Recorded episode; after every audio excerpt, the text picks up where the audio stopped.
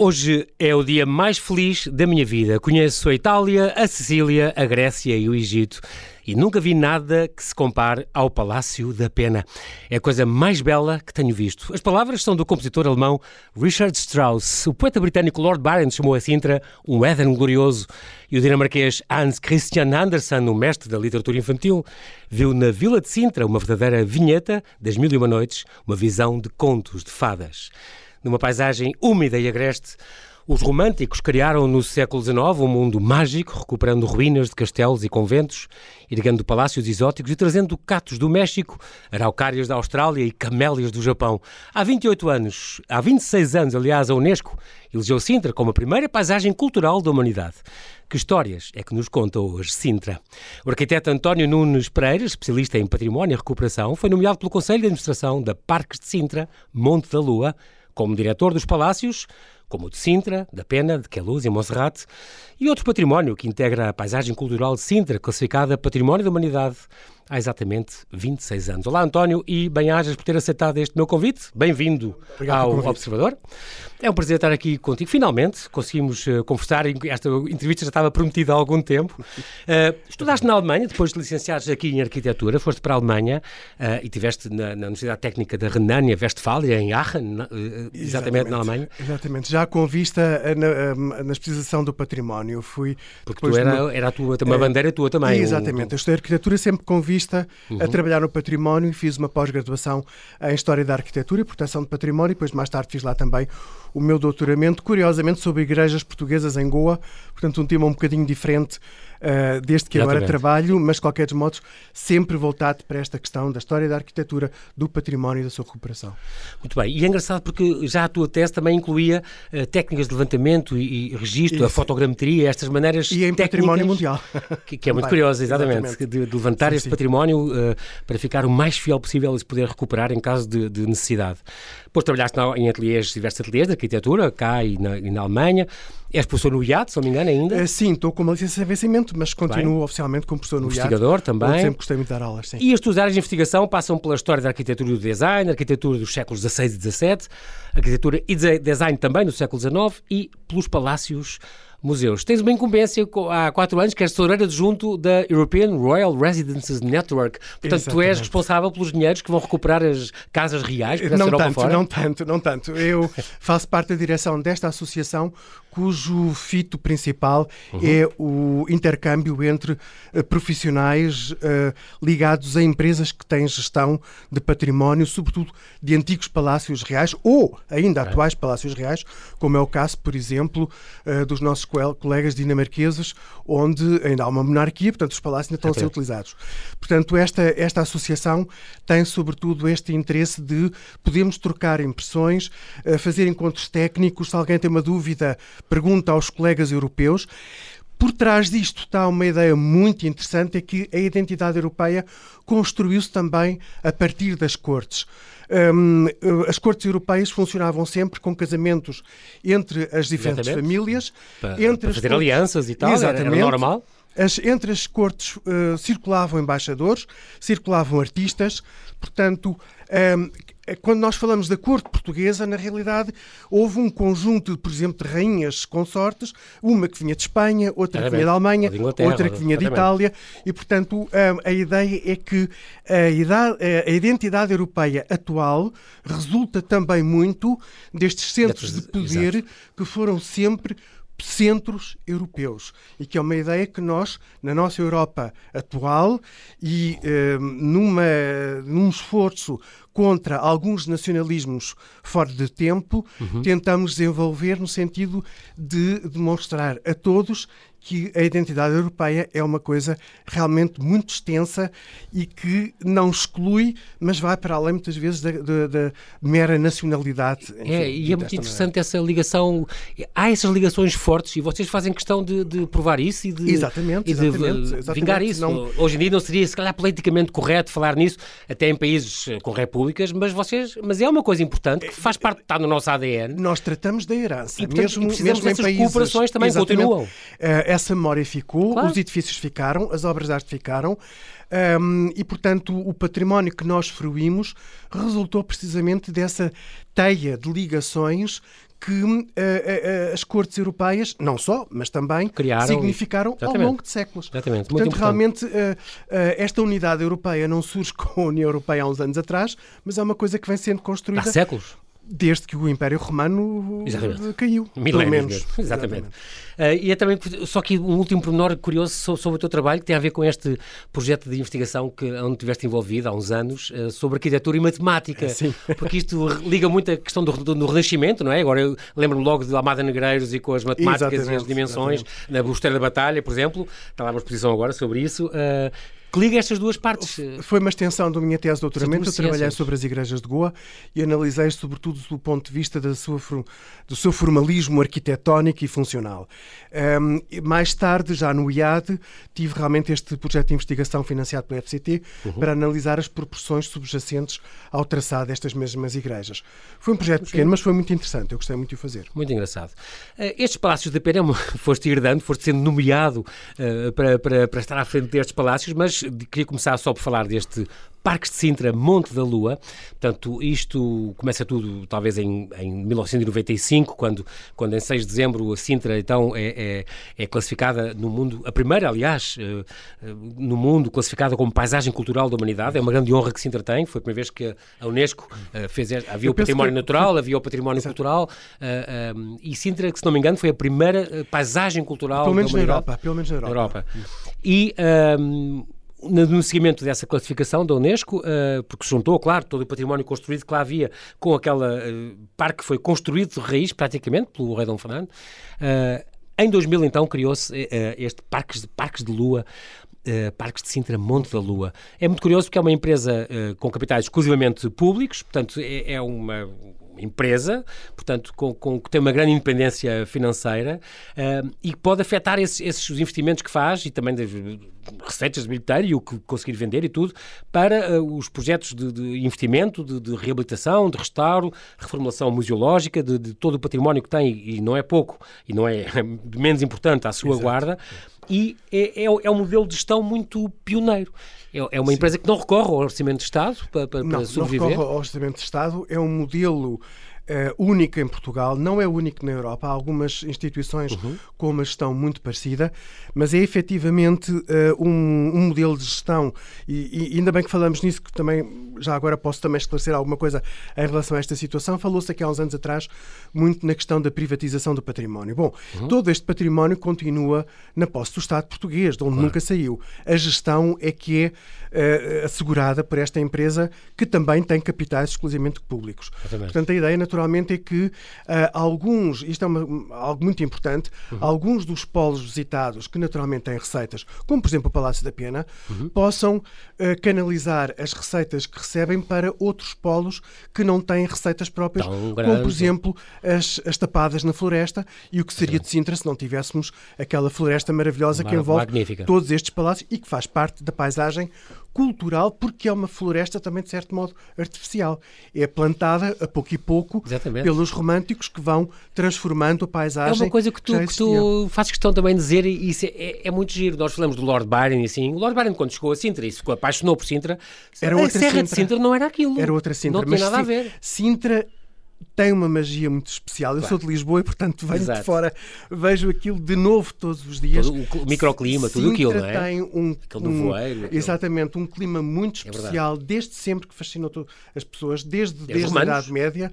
Os romanos, antes disso, exatamente, exatamente. com Mons Luna. Mons Luna, exatamente. Um, e, mas o que é certo é que o Lord Byron conhece uma Sintra ainda muito agreste, provavelmente com uma paisagem não muito diferente daquela que nós encontramos hoje, perto do Cabo da Roca, da Peninha. da Peninha. Portanto, Sim, este tipo... Não tem grandes árvores. Exatamente, é... aliás. Estação rasteira, é, com os as ruínas. Existem, exatamente. Típico. Uh, mas, de qualquer dos modos, o Lord Byron visita aquilo que é hoje Montserrat, aliás, já na altura era, uhum. e que é uma, uma colina, ou melhor, bem encosta, uh, voltada para o Vale de Colares, mais ameno, e que é um, um, uma parte sim Sintra. Sintra tem muitas tem muitos climas é. e tem muitas paisagens.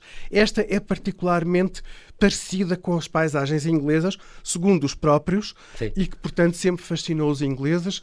Antes do Byron, o Beckford, William Beckford, William Beckford. viveu em Montserrat e ele próprio alugou propriedade a outro inglês, Gerard de Visme, que apesar do nome francês, foi o primeiro, era um homem, primeiro, se não me engano, dono daquilo primeiro, e, que fez o, é, que alugou, que alugou, que fez o primeiro palácio Exatamente. de Montserrat. Que já não é o que existe lá hoje. É, está lá dentro. Ou, ou foi remodelado Foi completamente Cook. revestido ah, okay. por novas ah, okay. roupagens, não é? Este é, palácio então, inicial... já tinha dois corpos nos cantos dois e um corpo central, um corpo central um maior? corpo central quadrangular, okay. tal e qual, está Mas lá com outra forma, outra... Portanto, é um dos primeiros exemplares do neogótico fora de Inglaterra, ainda no século XVIII, e que depois, em meados do século XIX, Francis Cook, com toda aquela linguagem revivalista vitoriana, reveste uh, todo o palácio com aquele elemento Já aquelas influências mogol e indiano. E... Exatamente, também com alguma influência da, da Catedral de Florença, que era um dos grandes uh, monumentos que mais fascinavam o, o mundo culto uh, europeu. Os românticos de então.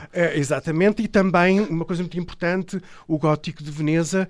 Um, Veneza, na altura, era tida como uma cidade ainda intocada, não transformada pelos uh, restauradores, como já tinha acontecido em toda a Inglaterra há, há mais de um século, e é o uhum. próprio John Ruskin que vai a, a Veneza um, e que encontra uma cidade pouco alterada. Portanto, o fascínio do gótico veneziano na Inglaterra é muito grande e o que nós vamos encontrar, precisamente nestes Montserrat. revestimentos de Montserrat, é todo o revivalismo britânico transposto para Sintra, para falaste, Monserrate. Falaste uma coisa curiosa que é a questão de aquela encosta de colares onde, onde está Monserrate, que não é bem igual, por exemplo, à zona da Pena, que é mais agreste e mais úmida, e por isso mesmo houve esta competição, tu também gostas de falar disso, eu sei, Muito. entre o Dom Fernando II e o, e o Cook, porque andaram a fazer cada um o seu parque com as suas espécies, porque havia espécies que o Dom Fernando trouxe e quis trazer todo o mundo, quanto mais exótico, melhor, e, e outras espécies que, que, se davam na zona do, do, do Monserrate que não estavam lá em cima. É, sim, o, o competiram nesse jardim botânico, eles, digamos, de certa maneira. Eles competiram no jardim ainda botânico, bem. competiram na aquisição. Saudavelmente. Exatamente. Eh, esperemos que sim.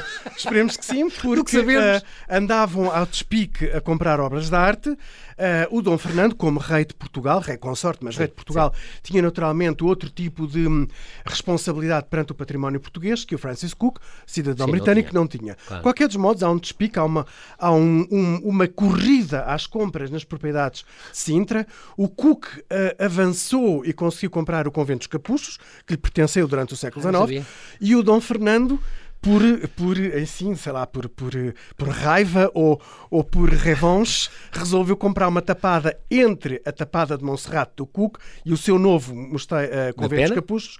Comprou uma tapada ah. no meio para o Cook não poder unir as duas tapadas, que é ainda hoje a tapada de Dom Fernando. Portanto, um, havia contactos, não sabemos muito bem até que ponto um, teriam conversado muito um com o outro, mas há vários elementos de ligação, como por exemplo o George Robinson, tinha sido curador do Museu uh, Victorian Albert, na altura o South Kensington Museum of London, of, de uhum. Londres. Um, era um homem cultíssimo.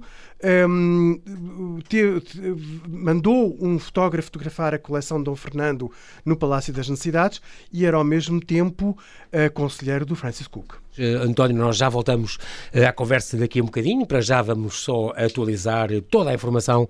Logo a seguir voltamos então à conversa com António Nunes Pereira, este arquiteto nomeado pelos Parques de Sintra, Monte da Lua, para diretor dos Palácios e outro património que integra a paisagem cultural de Sintra.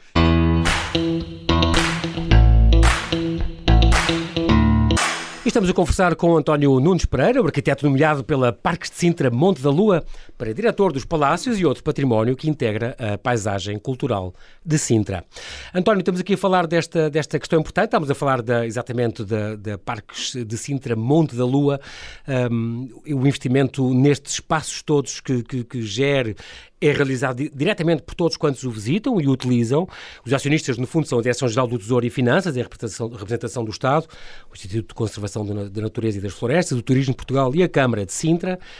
Um, é muito curioso porque tem iniciativas sempre e visitas e coisas muito curiosas que já vamos falar disso ao longo, ao longo desta conversa, mas, por exemplo, não posso deixar de referir esta, esta em, logo em 2006 este início de implementação do conceito aberto para obras, foi uma ideia muito engraçada, porque enquanto as coisas estavam em restauro, o que tivesse em restauro, como aconteceu depois também com, com o chalé da Condessa Dedla, as pessoas podiam visitar e informar sobre o que estava a acontecer, com painéis e tudo, isso é muito curioso.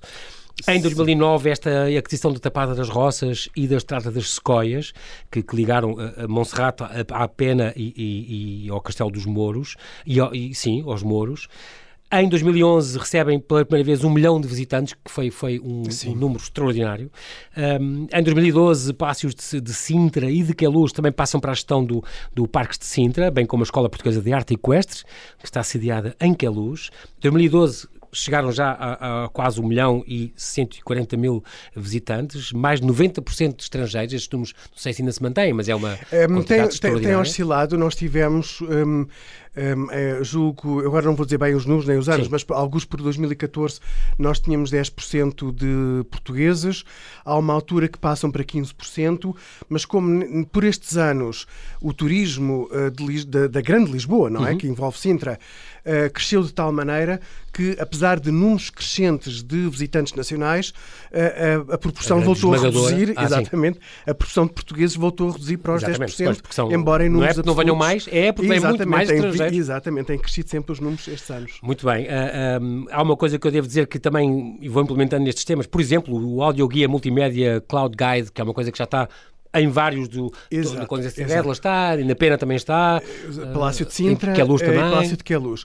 Esse são, são as novas tecnologias digitais que fazem parte, enfim, da nossa época, é desta ótimo, transformação digital que nós estamos a fazer, mas também porque nos libertam os palácios daqueles letreiros, daquelas legendas ah, que são naturalmente necessárias, mas que acabam por perturbar muito a leitura, a leitura, de espaços exatamente. que queremos históricos e, e, e originais, na medida do possível. Claro, claro que com esta pandemia não foi um ano ano típico, obviamente. Em 2020 houve um decréscimo de 80% das entradas, é tinha aqui lido. É uma coisa, foi realmente um choque uh, brutal. Fazem muita questão, isto é muito importante, e por isso eu não, não, me canso de falar disto, a formação dos agentes de mediação com o público, nomeadamente os guias sim, sim. turísticos, bem como a divulgação cultural, uh, que também é muito importante junto da comunicação. Vocês têm uma grande rede que funciona muito bem de, de, de, de divulgação, e isso é muito importante tem uh, uma colaboração também com o Departamento de Eventos Culturais, porque é muito giro, porque planeiam-se visitas e concertos e, e até, já vamos falar disso também, esta questão dos piqueniques e do, de todas as atividades e com os burros e com não sei o quê. Há uma imensa infinidade de programas possíveis e de visitas uh, que se podem combinar e isso é, é uma grande oferta para, para uh, todo o público possível e imaginário Sim. pode ir, não é só visitar, mas viver o espaço, que é muito importante, viver aquele património. Exatamente. Essa, nós sentimos muito esta pressão uh, positiva, naturalmente, do público que quer sempre fazer coisas diferentes, quer sempre ir a um sítio onde não é possível, quer Exato. sempre um, viver a serra. Isto é muito importante e é sobretudo importante para os sintrenses, mas não só. Nós já tivemos e continuamos a ter aberturas noturnas, portanto, fruir a serra numa noite, se tiver um tempo limpo, enfim, nem sempre acontece, claro. mas tiver uma noite com tempo limpo e de luar, Sintra é mágica, é exatamente. Mágica, portanto, um, hum, muito rapidamente a Parque Sintra percebeu que apenas a visita uh, normal, digamos, uh, com a entrada às nove, nove e meia, uh, encerramento às seis, sete, o que Sim. seja, um, e a visita que naturalmente é aquela que mais aderência tem e que é muito boa para se perceber o património num primeiro, numa primeira vista, um, na realidade, quer o património, quer tudo aquilo que, que existe nestes espaços, quase que uh, exige que se seja fruído de uma maneira também alternativa, com outro tipo de experiências. Um, e, portanto, um, nós nós próprios temos esse prazer em, em pensar em novas maneiras como dar esta experiência às pessoas, mas também sentimos da parte dos visitantes sempre aquele desejo, ah, era tão bom Essa se apetência. gostaria de, uh, se calhar se pudéssemos subir àquela torre, um, adorava ir às reservas, quer dizer, uh, este, uh, lá está, eu, como, como eu já tive a oportunidade de dizer, Sintra é um, é um mundo mágico, é um, é um mundo único. É um caso à parte. É um caso à parte. É verdade, completamente. E, e isto traz ao visitante um entusiasmo e um querer mais. Que, um, que, que, esta beleza da serra e, e da paisagem cultural uh, permite, é uh, permite e puxa pelas pessoas que realmente uma empresa como a nossa tem mesmo que encontrar vias de oferecer outro tipo de experiências António, que como, não como, como é que vocês uh, conseguem uh, compatibilizar a questão, por exemplo, do pessoal? Porque para visitas noturnas, para não sei o quê, uh, eu vejo que há, vejo da modernidade antiga, a fechar aulas porque não conseguem ter vigilantes nas salas todas. E, e portanto, e, e secções ficam encerradas e queixam-se disso. Uh, no entanto, o que seria ter, ou o Museu de Tecnologia, a mesma história, uh, também a nível de pessoal, lutam muito com isso e não podem contratar ninguém, há sempre esta prisão. Como é que vocês conseguem depois arranjar gente que depois faça visita, acompanhe visitas noturnas e acompanhe. É porque pois, vocês têm. É, é, pois, vamos lá ver. Não, eu, não, eu, eu não, posso, eu não posso saber. É porque é outro não, modelo, não, Exatamente, é outro modelo e não sei qual é a percentagem de, de, de, de, pessoal que estes museus têm, até porque até certo ponto pode-se esticar um bocadinho, eh, mas não é eterno, há não limites, é, não, é, claro. há limites, não é? O, o que nós fazemos, e temos colegas que fazem isso, não é bem a minha área, mas Sim. o que nós fazemos muitas vezes é naturalmente um, ehm, canalizar uh, as pessoas para um determinado evento que depois terão folgas noutros dias e que, uh, obviamente, que os serviços como cafetarias, bilheteiras, terão menos pessoas, mas uh, obviamente que também reduziríamos a presença destes profissionais em momentos ou dias em que sabemos que a afluência é menor. Portanto, o que nós tentamos fazer é naturalmente pessoal, uma gestão mais. Recursos, exatamente, pronto, gerir esses recursos de uma forma mais sensível, em que tiramos onde sabemos que é possível tirar e uh, concentramos quando temos esses eventos claro. de maior dimensão. Sempre sem pôr em causa o livre, o, o, perdão, o normal funcionamento da abertura de todos estes parques e palácios e sempre assegurando que o visitante não deixa de ter precisamente o acompanhamento que necessita. Exatamente. Mas a flutuação de visitantes é muito grande e, portanto, jogamos claro. um bocadinho com É muito engraçado porque isto. é uma coisa que, a, que a, Parque, a Parque de Sintra faz questão, é esta revitalização do património enquanto missão uh, uh, da Parque Sintra. E, portanto, a, diversificação da oferta. Eles, vocês conseguem incentivar o público a visitar repetidamente estes parques e estes monumentos. E isso é uma coisa, uma aposta completamente conseguida. É, é, é uma, é, é, sim, sem Há dúvida, é uma ambição, novas e, é uma ambição é? nova. Tem a ver com, com, com duas questões principais. Em primeiro lugar, tem naturalmente a ver com a variedade que a paisagem cultural, é e estamos a falar dos diversos palácios, sim. dos diversos parques, estamos também a falar da, da Vila de Sintra, também está claro. incluída. Não, nós não gerimos a vila, como é lógico, claro. temos o Palácio da Vila, mas uh, uh, há, há, outro património pertencente a esta paisagem e todo ele é muito variado. Este é um ponto muitíssimo importante. Outro ponto também muitíssimo importante é que temos apostado muito na investigação, temos apostado muito no conhecimento e aprofundado o conhecimento acerca da história e das vivências destes palácios e, dos e habitantes, parques. dos seus habitantes Exatamente. que lá moraram. Eh, sempre que vamos descobrindo algo, podemos mudar, por exemplo, uma sala, fazer uma nova exposição. Um, temos vindo, por exemplo, eu falo da Pena, que é o palácio uhum. onde estou há mais tempo, temos vindo a remodelar todo o Palácio da Pena sala a divisão sala. a divisão, exatamente. E, e, vamos, e temos a ambição de o fazer também, quer em Sintra, quer em Queluz. Uh, em que a luz estamos a descobrir coisas extraordinárias, objetos interessantíssimos que estão em reserva e que estão menos divulgados junto do público porque não são mostrados há muitos anos. Estamos a descobrir a vivência de um palácio Incrível. dentro, uh, do, numa época em que é uh, coincide com o final do antigo regime, e, inclusive a, a deslocação da família real para o Brasil. E no Palácio de Sintra temos um palácio de séculos, Sim. um palácio que. É dos mouros, caramba! E, exatamente, e, mas que reflete toda a evolução da sociedade de corte em Portugal, que é paralela à sociedade de corte em, na Europa. Uh, hoje em dia estão-se a desenvolver uh, estes estudos de corte e nós estamos perfeitamente inseridos nisto. Ou seja, cada vez sabemos melhor onde é que estava alojada a rainha, onde é que estava alojado o rei. Cada um tinha a sua casa, cada um tinha toda a sua corte à sua volta. Portanto, tudo isto são modos de vida muito diferentes daqueles que nós conhecemos. Uhum. Portanto, nós só chegamos lá através desta investigação. investigação.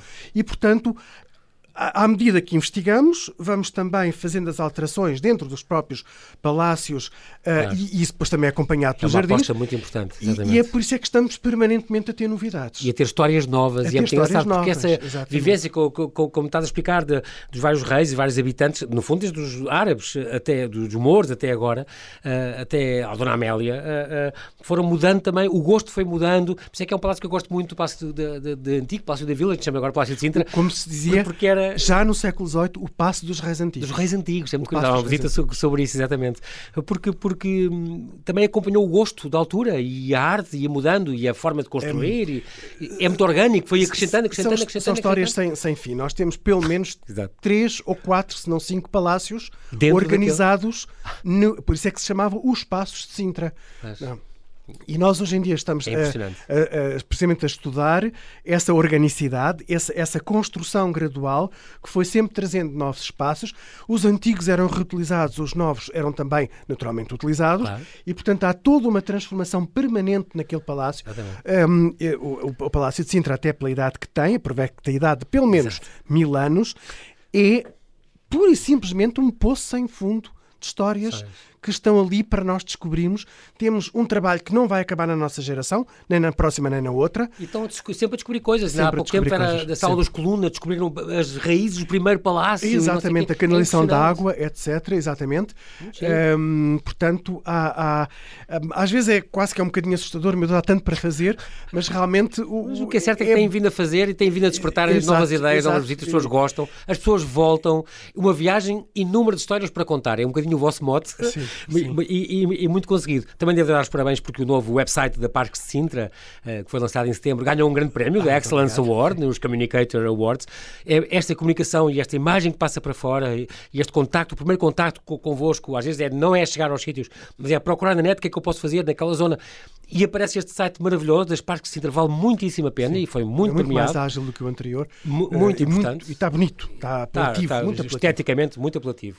Um, depois, há um programa e, e, e agenda concretamente no verão que passou, neste verão que, que acabou agora, tiveram umas coisas muito curiosas e algumas iniciativas destas. António, diz-me só se ou já não volta ou ainda pode voltar. Por exemplo, havia uma coisa que era das visitas em exclusivo. É uma coisa sim. possível combinar, isto nisso sim, é possível sim, ou não. Sim, sim, sim. Portanto, fora do horário normal de, de funcionamento, pode-se combinar e até pode-se depois combinar o, o, tal programa complementar, que é sempre um brunch ou, um welcome drink ou um coquetel ou uma coisa. Mas isso é possível combinar para, para, para, a vossa empresa fazer uma visita em exclusivo, ter um grupo, uma sim, empresa. Sim, sim, sem chegar. dúvida. Estas visitas em exclusivo uh, são naturalmente uma alternativa uh, aos palácios, sobretudo a pena, enfim, não só, mas sobretudo a pena, que uh, normalmente tem um, um, número de visitantes bastante alto. Bom, a própria Palácio da Pena neste momento também já tem entradas com slots, o que vai permitir também controlar um bocadinho este, uh, este acesso ao palácio e torná-lo mais confortável e, e, mais simpático para quem o visita. De qualquer dos modos, se alguém gostaria de ver o palácio, este ou os outros, em exclusividade, pode um, combinar, combinar e... uma visita antes da abertura tem que se levantar cedo, não é? Ou depois do Exato, fecho. Uh, são sempre visitas acompanhadas, tem naturalmente um acompanhamento mais cuidado porque uh, o é, grupo é, é menos gente, ou as portanto, pessoas mesmo são, são, muito, são muito menores. Sempre em segurança e, e em exclusividade, sim, sim, claro. Sim, sim, sempre, sempre. E, e naturalmente depois complementado com um, ehm, este, digamos, estes mimos uh, gastronómicos é para completar... Tem uma coisa esta... montada mesmo para brunch sim. temático, sim, ou para lanche, ou para cocktail, ou uma welcome drink. Pode, tudo se pode combinar, há vários níveis de, de, de, de poder uh, pagar para ter já, isso. Já tivemos, por exemplo, uma coisa muito engraçada, é muito que talvez regresse. Rentabilizar uh, Tivemos visitas no Dia dos Namorados, isto obviamente antes da pandemia, uh, e podiam fazer, uh, vários casais, podiam fazer a visita ao Palácio da Pena após o fecho, tinham um quarto de hora de áreas de óperas no Salão Nobre. Ah, lindíssimo, quatro áreas, com um pianista, um cantor e uma cantora, e depois um jantar no restaurante. Foi um programa que tivemos uma adesão muito grande. Uh, eu próprio uh, ando lá escondido a ver como é que a coisa corria. Uh, correu muitíssimo bem e, e, realmente é outra maneira de apreciar o palácio, até porque a pessoa tem depois ali um bocadinho de tempo para ouvir quatro áreas de ópera italiana, que aliás eram aquelas que o Dom Fernando e a Condessa Dédalo gostavam de ouvir e que ela cantava. Tem tudo uma razão de ser. exato, tem tudo uma razão de ser, mas realmente não é um programa de música como nós temos na nossa temporada musical o para melómanos. Exatamente. exatamente. O Festival de Sintra é da Câmara de Sintra. Nós temos a temporada exatamente. musical da Parque Sintra. Um, são, são programas complementares. Uhum. São, isto é dirigido ao, ao público melómano, que gosta de música clássica, e, portanto podem ouvir em cada palácio a música da época desse mesmo palácio, não é? Este era um programa mais ligeiro, uh, um, as pessoas sentavam-se um bocadinho, apreciavam o Salão Nobre, que é lindíssimo, ouviam algumas peças de música clássica, Sim. mas naturalmente depois tinham tempo para ir namorar para o, o restaurante, porque era o dia dos namorados. Não é? Exato, claro. Um, e acho que era um programa muito Outro, interessante. outro programa muito curioso é esta, estas visitas, visitas com o António, visitas com o diretor. Visitas com o diretor. Portanto, só aqui diz que afastam-se da visão tradicional das visitas e percursos museológicos e já agora são visitas plenas de conteúdo histórico-cultural, mas divertidas e dinâmicas. Estou mesmo a ver. Eu, eu, eu, pelo menos tento, tento fazê-las assim e, e, com uma abordagem diferente no sentido em que uh, eu não dou apenas ênfase às questões artísticas, que são naturalmente muito Claro. importantes, mas com a minha formação de arquiteto eu olho para os palácios como uma máquina em funcionamento. Máquinas de habitar. Todo, exatamente, como dizia o Corbusier. Corbusier. Todas estas engrenagens, por exemplo, no Palácio da Pena, numa altura que não havia água canalizada, como é que todos os quartos tinham água no- nos lavatórios para, as, Exato. para as pessoas se. Eh, não, não, eram transportados à força de, de braço Ah, e em naturalmente, em- em- em exatamente, jarros, eh, regadores. Todos os quartos tinham bidé, todos os quartos tinham regador, todos os quartos tinham um balde, todos os quartos tinham um lavatório e, naturalmente, um batalhão de criados Claro. Para servir tudo isto. É um dia resolvi ir aos inventários e contar camas de criados eh, nas listas de objetos que existiam no palácio e cheguei ao número de 35. Só da pena. Só da pena. Portanto, obviamente que há um batalhão de E gente. na pena também há assim uma, há uns, como há na ajuda, uns corredores estreitinhos entre os quartos, escondidos atrás das Hum, paredes. eh, Menos do que, do que se pensa, há muito pouco, porque a pena, a pena é um era- cenário de e- ópera. E era um convento adaptado Exatamente, celas, é um era? convento Um- adaptado a, a, a, Convento Jerónimo, a residência eh, exato. e depois com uma ampliação para o Palácio Novo, uma ampliação muito estreita, porque era onde havia terreno, não é? Estamos ali em cima Sim, de rochas. exatamente. Ele está ali encavalitado, Exatamente. mais para a direita e caía. Caía, exato. Portanto, ele está só no sítio onde realmente pode estar. Um, o que tem depois é toda uma sugestão de pequenas portas, janelas, dá toda uma sugestão de grandes labirintos, etc., que na realidade é mais cenário teatral, tipicamente do Exato, é século XIX, cenário. o que faz a maravilha da pena. Mas na vila nós temos alguns caminhos alternativos Ok. um, e Para que é também exatamente e que são são um, um, são espaços que nós também eh, expomos em algumas visitas Podem mostrar, fazemos. exatamente. É muito engraçado que entre as visitas do diretor temos o Castelo Romântico, por exemplo. Eu já que tive o programa aqui de propósito, uh, António, só a louvar o, o- o- Fernando II, porque é o rei que eu acho que a nossa história maltratou um bocadinho e as ide- a ideia das pessoas é um bocadinho maltratada, trocou a rainha por uma cantora, aquelas coisas que não são verdade, que Ele não, não, são trocou, verdade. não trocou a rainha. Exato, e não, ele As- só conheceu depois de, ela- de enviuvar Seis anos depois de Pronto. enviuvar e é, é, é realmente E uma já história teve a Margarida. Ramalho a contar essa Pronto, história. ela que- deve ter dito um homem que teve duas histórias de amor com, com Incríveis, sucesso. É, exatamente. Para fazer inveja a qualquer pessoa. E, e não só isso, como a história, que o amor que ele tinha a este país que ele adotou e, e- e esta história, porque ele e a custódia de Belém, e restaurou, e comprou, o, e mandou o Dom restaurar. Fernando assumiu muito seriamente o seu papel de rei consorte e, sobretudo, ele e a Dona Maria II, que morreu muito cedo, infelizmente, Exatamente. mas eles inventaram o papel dos reis liberais. É uma coisa que nunca ninguém fala. Ahm, com ah, ah, ah, o fim do antigo regime em Sim, 1834. da Revolução Liberal, 820, foi na altura dela. Exatamente. Um, e depois, mais tarde, após a Guerra Civil, Civil, um, e com a subida ao trono de Dona Maria II, na realidade os reis perdem o poder absoluto que tinham até aí e Dona Maria II eh, e Dom Fernando são dois jovens. eh, Dona Maria tinha 19 anos, penso na altura, um, ou menos. um, tinha menos, ela casa em 1836. Ela veio com 15 anos para Portugal. Pois, ela casa em 1836 com 16 anos. Com o Dom Fernando tinha 19. E, portanto, hum, eles, no fundo, têm que inventar o papel, o que é que é um rei liberal. Um, um, um casal de monarcas que tem que fundar a Biblioteca Nacional, que tem que fundar a Academia Nacional de Belas Artes, que tem que se preocupar com o património. Ou seja, tudo aquilo que instituições como a própria coroa ou a Igreja exercia num país absoluto, é, de repente, o Estado Que vai assumir. que vai assumir e os próprios reis têm que ter um, um papel Exatamente. catalisador de todo esse fenómeno, não é? E conseguiram por- com- e com- conseguiram com perfeição. fantasticamente e- e foram os primeiros, foram pioneiros. E este castelo importantíssimo, romântico, esta visita que tu fazes, do, deste castelo, que eu gosto de sempre dizer isto, que antecede em 30 anos o Neuschwanstein, do primo, O o. Ludwig não era primo, não era primo. Não era parente sequer, não, não? não eram parentes. Ah, Eh, dizer os Wittelsbach eram católicos e Dom Fernando, a família, não o Dom Fernando, eram protestantes. Um, isso é também um- um- uma confusão da história Ok. com outras razões. Mas pronto, sim. antecede Assim, o famoso castelo. Há uma carta inspirado em francês da corte Disney, do rei de, de Luís II da Baviera a escrever à corte portuguesa para pedir informações sobre a pena.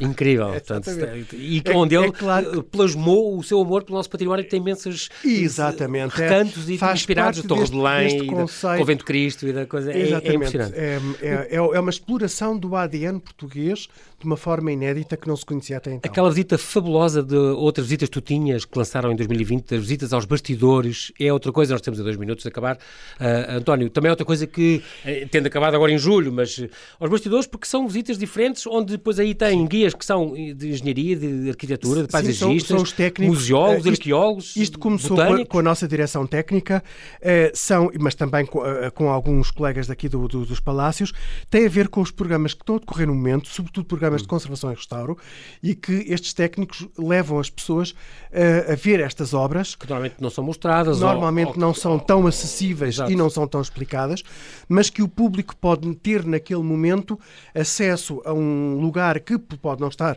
aberto normalmente. Ou mesmo estando aberto, tem uma explicação pelo técnico responsável Exatamente. dessa mesma obra. Isso é muito curioso. É, e, portanto, mas vai é, voltar isso para lá.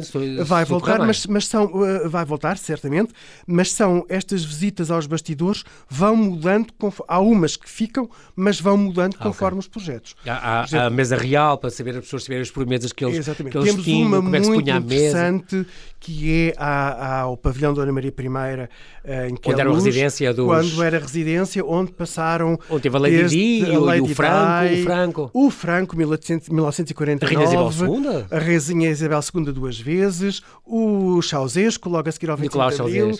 Todos os reis da Europa durante este período uh, mais posterior ao da Revolução. Portanto, é a residência dos convidados ilustres de visita a Portugal. Foi constituído é? como, uh, enfim, aproximado ao, ao que era. É muito bonito muito, Ronald muito Reagan. faustoso, exatamente, muito faustoso. Essa parte eu não conheço ainda, porque agora já se pode visitar, então. Exatamente. Esta, por exemplo, é, um, é uma visita que vai ficar em carteira nas visitas aos bastidores. Boa. Outras uh, vão mudando conforme os projetos de conservação e restauro que estamos a fazer, mas sim, mas é para continuar. É um mundo de visitas novas e de programas muito, muito curiosos eh, que nós, que, que vai ver aqui, continua a ver aqui na, na Parques de Sintra. E, António, uh, nós não temos, infelizmente, tempo para mais, mas, mas quero agradecer muito a disponibilidade uh, para ter vindo aqui ao, ao, Observador e oxalá todo este património de Sintra recupere uh, os níveis de, de visitantes uh, anteriores e que, e que se estendam estas iniciativas e visitas que prometem dar a conhecer sempre, como o António diz, sempre histórias diferentes neste conjunto único no mundo que dirige, é uma coisa extraordinária e não posso deixar de publicamente dar os parabéns pela gestão que tem sido exemplar. Isto eu queria que ficasse muito como ideia para outros núcleos de museus e outros museus que consigam ter esta, este modelo, alguém que pegue nisto, como o António Lamas pegou tão bem nesta, de, também nesta ideia, nesta e continuar gestão, pela, pelas e continuar administrações uh, subsequentes e hum, atual. Exatamente. Continuamos, portanto, exatamente, e, e também fazer uma coisa muito importante, que é ir adaptando a gestão da empresa uh, às novas realidades, ao seu crescimento, aos desafios. Uh, portanto, a empresa também evolui muito uh, nesta situação e a nossa administração tem sido, posso dizê-lo, exemplar neste, neste aspecto. António, muito obrigado. Bem-aja. Muito obrigado. Até breve.